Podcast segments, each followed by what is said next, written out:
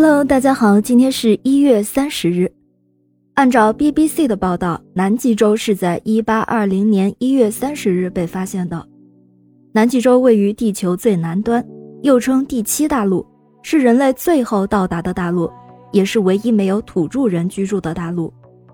英法俄挪威等国都认为是本国的航海家第一个发现的南极洲，但是到现在。一般公认，南极大陆还是美国人于1820年首次真正被发现的。由于遥远的地理位置和恶劣的天气，南极一度是个无法到达的地方。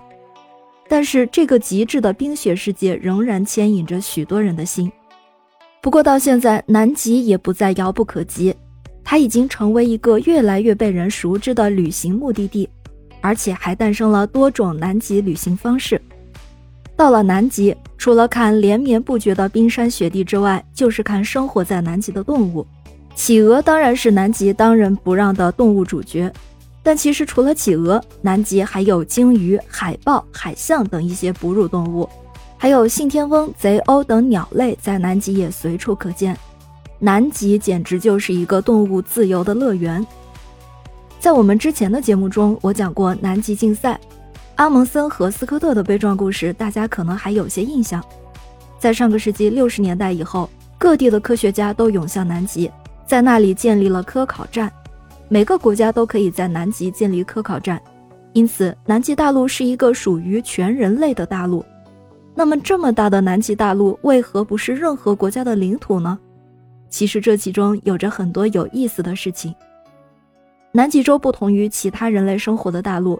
因为南极洲这个地方啊，实在是太过于特殊了。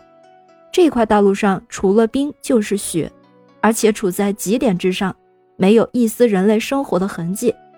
因此，南极洲也被誉为世界上唯一没有被污染的地区。而南极洲有特别原始的自然环境，因此有非常高的科考价值。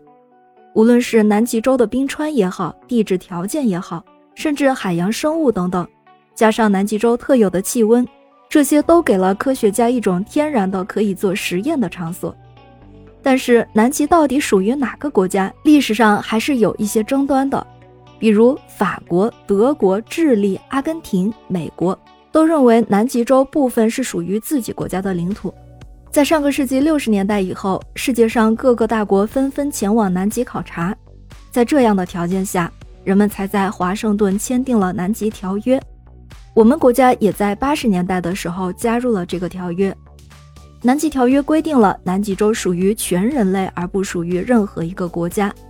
人们对南极的考察和科学研究只有和平的目的，并且已禁止在南极洲进行放射性物质的活动，比如说核爆。如今的南极已经有三十多个国家在那里建立了一百五十多个科考站，我们国家也包含在内。比如，我们国家在南极洲建立了长城站、中山站、昆明站以及泰山站。各国在南极洲进行了非常深入的科学研究，并且有了很多发现。二零一四年，英国科学家就在南极冰原的下面发现了一个巨大的隧道，这个隧道的高度甚至和埃菲尔铁塔相等。如此神秘的洞穴，不知道是不是自然形成的。